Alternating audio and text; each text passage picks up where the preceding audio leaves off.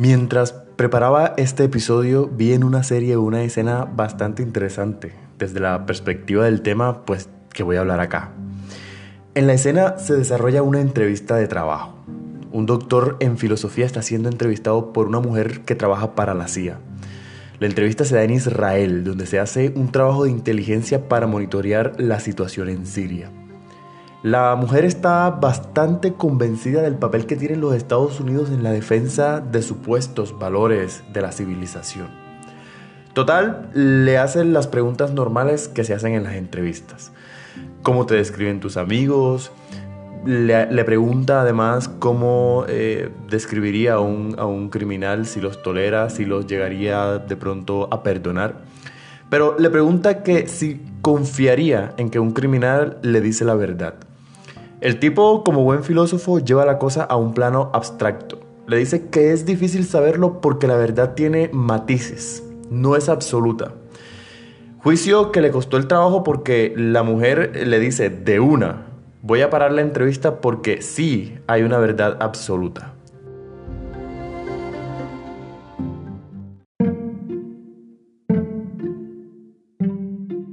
¿Qué es la verdad cuando estamos ante algo verdadero. En este episodio vamos a hablar de cómo se ha tratado desde la filosofía el tema de la verdad. Para muchos esto no constituye un problema del que haya que hablar o al que haya que perderle mucho tiempo. Parece que todos en algún momento sabemos qué es, pero después ya no. Es un término escurridizo, se nos escapa de las manos, de la mente, de las palabras. Pero como los filósofos son bastante fastidiosos y siempre están preguntando y problematizándolo todo, empiezan a cuestionar si es posible llegar a determinar si se puede estar seguro de que algo es verdadero. Pero empecemos esta búsqueda por hallar una definición de la verdad, primero clarificando tres estados mentales en los que la mente humana puede ubicarse con respecto a la seguridad que tiene de las cosas. Ante un hecho, mi mente puede estar en un estado de desconocimiento total. A eso le llamamos ignorancia.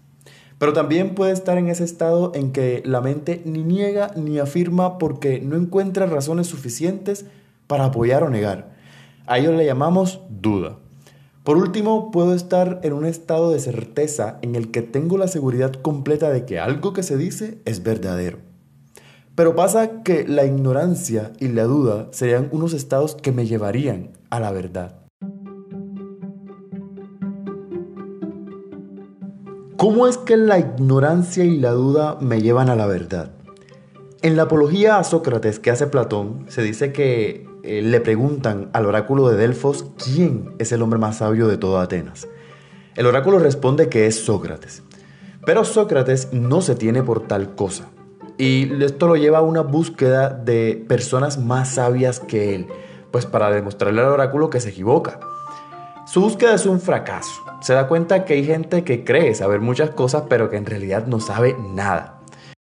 Sócrates se convierte en el personaje más fastidioso de toda Atenas, porque resulta que va a todos lados a cuestionar, a preguntar a la gente sobre sus disciplinas, su quehacer, y los pone en ridículo frente a una multitud porque les hace ver que en realidad no saben nada.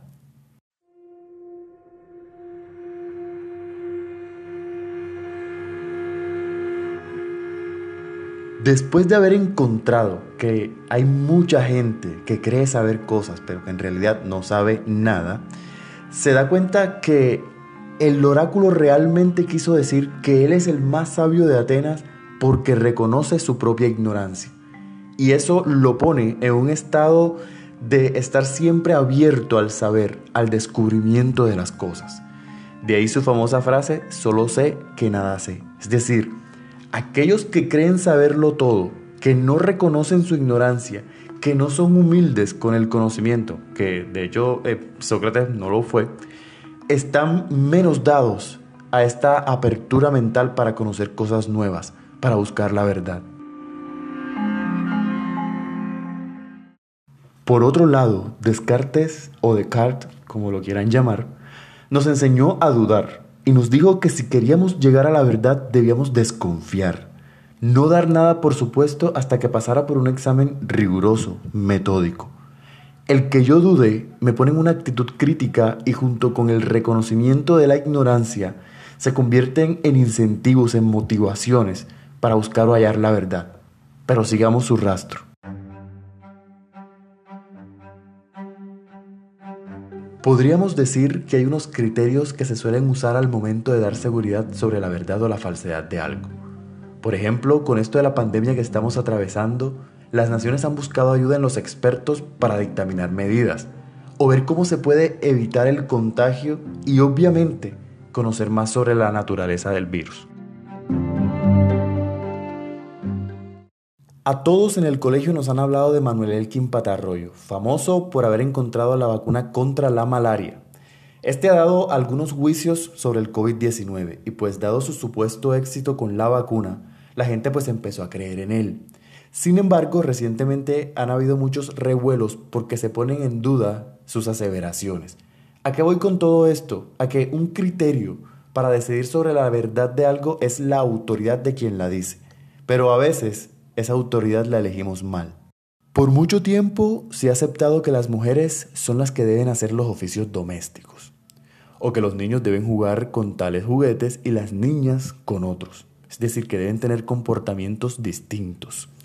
Son creencias que afincan su verdad en la tradición, porque siempre dicen es que siempre ha sido así. El problema con la tradición es que genera dogmatismos y tienen que ser revisadas por último, tenemos el criterio de la evidencia, es decir, esas pruebas objetivas, comprobables de manera intersubjetiva, que son claras y distintas para todo ser racional. Pero entonces aún tenemos el problema, ¿qué entendemos por verdad? Le pregunté a algunos amigos de distintas disciplinas y me respondieron lo siguiente. Mi nombre es Mayim Marrugo, soy abogado de profesión y considero que eh, la verdad no es un concepto absoluto, que debe hablarse de verdades. Entonces, una verdad puede ser o es todo aquello que guarda estrecha relación con una realidad. Eso puede ser o es una verdad.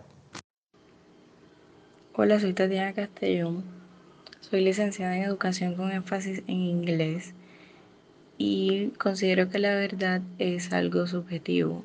Eh, todos tenemos diferentes puntos de vista respecto a eso. En lo personal, creo que es una realidad palpable a través de los sentidos. Hola a todos, mi nombre es Clodomiro Marrugo, soy ingeniero electrónico y lo podría definir como esa sinergia, esa correspondencia que existe entre lo que el individuo dice, hace y la realidad en la que está viviendo el individuo. Resulta que mis amigos tienen una concepción de verdad que ya había formulado Aristóteles y en el siglo XX el filósofo Ludwig Wittgenstein. Es decir, entienden por verdad aquella correspondencia que hay entre un objeto y lo que se piensa o se dice de él. Algo es verdadero, dirá el gran Aristóteles, cuando la representación que me hago de un objeto es un fiel reflejo de la realidad. Si tengo en mi mente la representación de una manzana roja y efectivamente veo una manzana roja, pues eso es verdadero. Esto del pensamiento y el objeto suena muy complicado, así que mejor la verdad sería la relación objeto y la palabra que nombra. A primera vista esto parecería evidente e intuitivo, pero hay un problema. ¿Qué significa correspondencia y en qué grado debe darse esta para poder hablar de verdad? O si vamos más allá, para decir que un objeto se corresponde con lo que decimos de él, tenemos que haber comparado nuestra idea del objeto con el objeto como tal. Pero surge una pregunta. ¿Cómo sabemos cómo es el objeto en realidad? ¿Somos algo distinto de nuestro lenguaje? Es decir, si la representación del objeto me la hago a través del lenguaje, ¿cómo es posible saber cómo es el objeto en la realidad? Nuestra cultura occidental tiene a la ciencia como la cima de la racionalidad y de la verdad. pues cuando hablamos de hechos científicos los tenemos como verdaderos porque se corresponden con algo de la realidad. Pero miremos que la cosa no es tan así. La física moderna, por ejemplo, acepta dos conceptos que no tienen un referente empírico como tal, la materia oscura y la energía oscura. Los científicos lo que hacen es inferir que debe haber una materia invisible que hace que las estrellas se muevan como lo hacen. Es decir, esta materia afecta o interfiere en la gravedad del universo. ¿Pero qué es? Nadie lo sabe porque no emite luz ni ningún tipo de señal. El problema es cómo se da entonces la correspondencia allí. La misma gravedad es un concepto que se escapa a la correspondencia. Newton la describió su comportamiento, pero hasta ahí. Y la energía oscura también es otro concepto que no tiene correspondencia con la realidad. Se dice que existe porque debe haber algo que haga que el universo se expanda a gran velocidad, pero hasta ahora no se sabe nada de ella. Muchos juicios o conceptos de la ciencia son presupuestos que no tienen referente empírico pero que se aceptan para que las teorías funcionen, o de no investiguen la teoría cuántica. Entonces podríamos cambiar la interpretación que tenemos sobre la verdad dadas las fallas con la teoría de la correspondencia y sostener que la verdad sería la unificación de criterios con respecto a algo.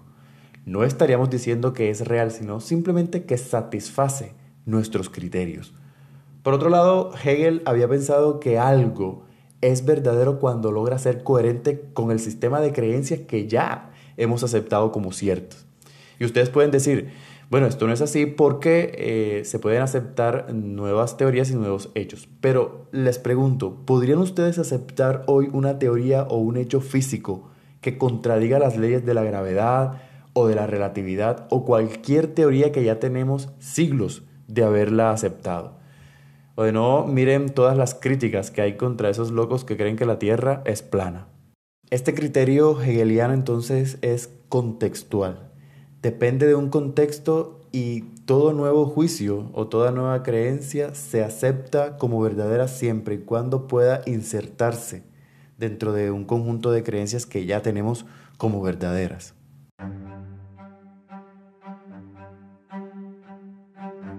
Cuando salí de la universidad estaba convencido que la verdad debía interpretarse en un sentido pragmático. Para ese momento estaba leyendo a Richard Rorty y a Friedrich Nietzsche. Estos consideraban que la verdad es aquello que nos conviene creer, obviamente en vistas a obtener determinado fin. Nietzsche, por ejemplo, afirmó que la verdad es un ejército de metáforas móviles. Con esto quiso decir que la verdad son relatos que pueden cambiar y que pueden modificarse. No hay nada absoluto, no existen los hechos, sino las interpretaciones, diría Nietzsche. Al adoptar esta forma de entender la verdad me volví un poco más tolerante con ciertas creencias de las personas.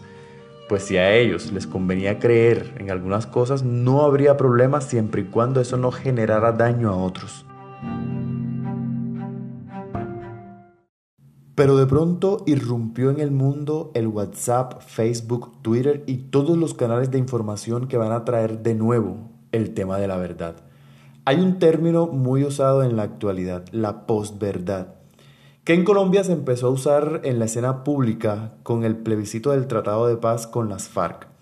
El concepto, digamos, se usa para describir una realidad en la que no interesa realmente falsear o ocultar la verdad, sino más bien buscar mecanismos para que parezca real. Logran distorsionar la realidad a conveniencia de un poder. Hay un filósofo que nos da un marco de comprensión para entender esto, Michel Foucault. Para este señor el poder tiene una forma novedosa de proceder. Resulta que el poder ya no reprime, no obliga, no impone, sino que normaliza. ¿Cómo así? Pues pasa que es menos agotador obligar, imponer, castigar. Eh, resulta más buscar que las personas acepten por sí mismas lo que se quiere imponer. Venden una forma de pensamiento a través de los medios. Un perfecto ejemplo de esto y que vengo pensando hace algún tiempo es el siguiente.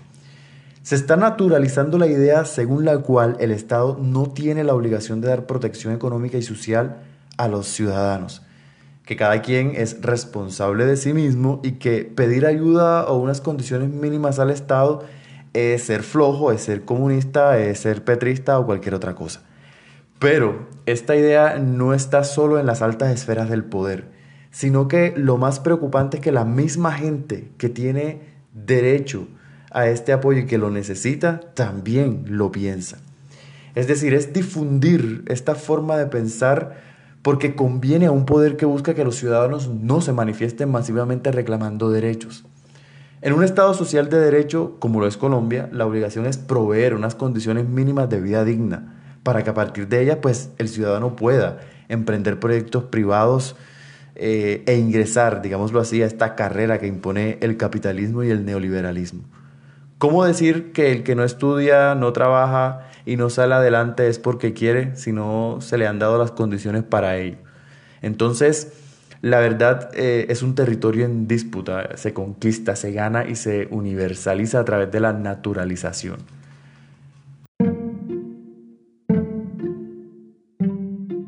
Entonces, reflexionar sobre la verdad viene a ser un tema fundamental dada la injerencia del poder de los medios de comunicación en la construcción de sentidos. ¿Hay salida? Yo creo que sí, pero requiere de un esfuerzo que lastimosamente no todos vamos a hacer. Hay una palabrita que parece ser la salvación, de construcción, es decir, de construir esas ideas, pensamientos, prácticas que han sido implantadas a conveniencia de un poder y que deben ser revisadas. De construir es poner en cuestión, es mirar que todas las construcciones que hemos hecho hasta ahora pueden ser de otro modo, así sean las más cotidianas.